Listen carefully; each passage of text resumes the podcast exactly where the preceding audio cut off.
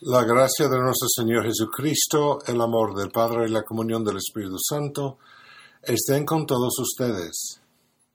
Hoy es jueves de la segunda semana de Cuaresma.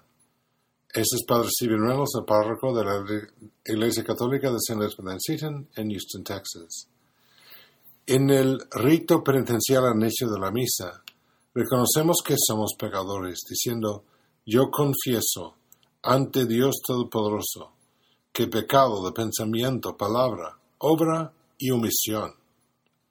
No sustituye por la confesión, sino que es una manera de orientarnos adecuadamente para entrar en los misterios de la fe, con las disposiciones adecuadas. Es decir, que dependemos totalmente de Dios, que nunca podremos merecer su gracia ni su vida, que estamos agradecidos por sus bendiciones. Lástima que el hombre rico de la palabra del Evangelio de hoy no supiera esta oración. Leemos en San Lucas capítulo 16. Había un hombre rico que se vestía de púrpura y telas finas y banqueteaba espléndidamente cada día.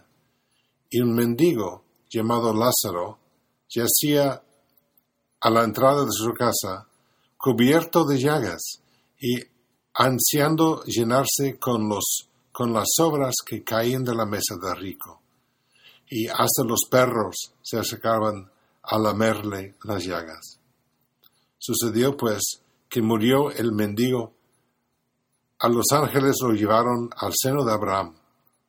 Murió también el rico y lo enterraron. Estaba éste en un lugar de castigo, en medio de tormentos cuando levantó los ojos y vio a los lejos a Abraham y a Lázaro junto a, él. Pues ¿cuál fue el pecado de ese hombre rico? Ser rico no es un pecado.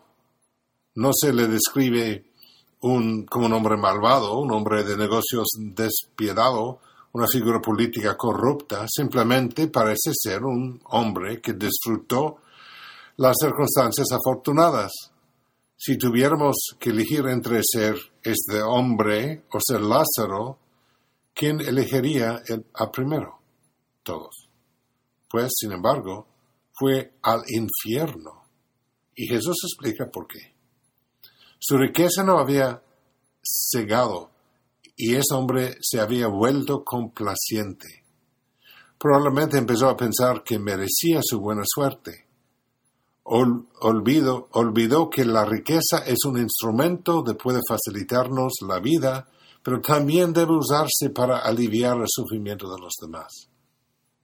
La complacencia, ser presuntuoso, debilita a la persona y puede llevarla a alejarse de Dios. Ese hombre rico olvidó que tenía la obligación de ayudar a su vecino Lázaro. Y está condenado por eso, por lo que no, no por lo que hizo, sino por lo que no hizo.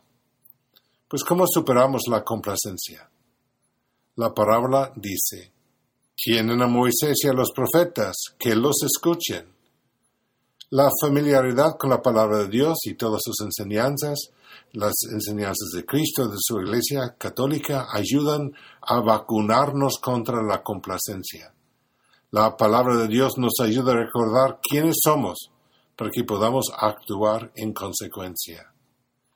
El momento de la conversión, del volverse hacia Dios, es siempre ahora, no mañana, ni el año que viene, o tal vez al borde de la muerte. muerte. Seamos listos de escuchar la palabra de Dios y servir a nuestro prójimo. Dios los bendiga.